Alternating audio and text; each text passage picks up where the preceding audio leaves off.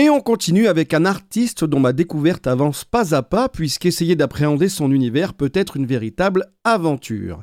Cet artiste, c'est Kamasi Washington, véritable monstre du jazz, saxophoniste et compositeur de génie, qui a réussi à marquer l'histoire de la musique avec un seul album. Fils d'enseignant, Kamasi Washington est né le 18 février 1981 à Los Angeles, dans le très chaud quartier d'Inglewood.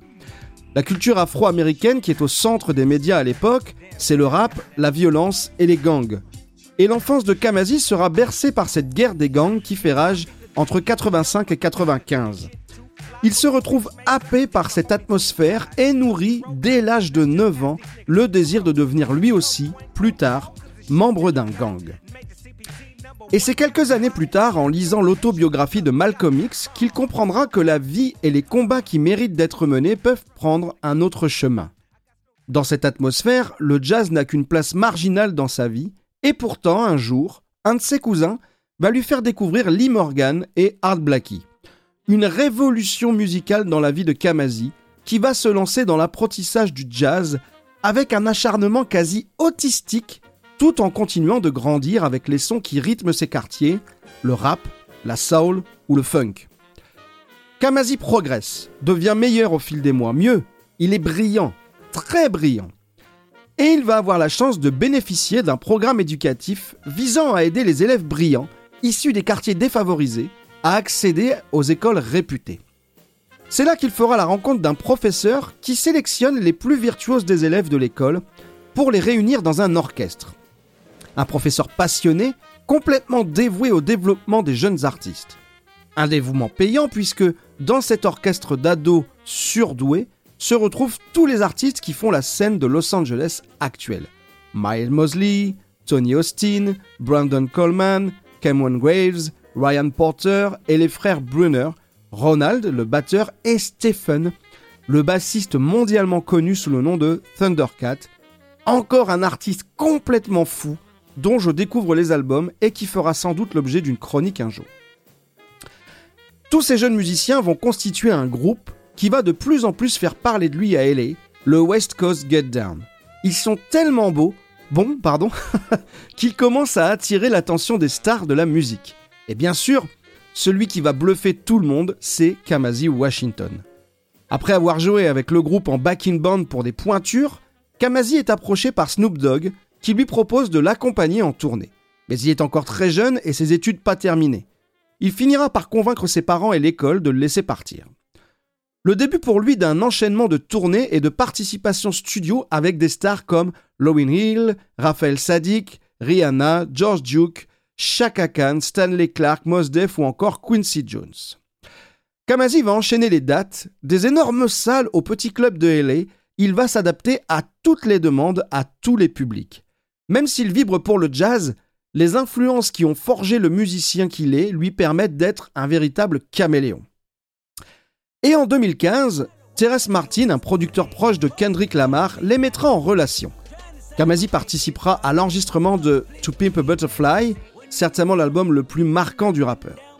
Kamasi se retrouve instantanément propulsé comme LE saxophoniste de Kendrick Lamar aux yeux du public, et le voilà dans toutes les bouches, des acharnés du jazz aux allergiques.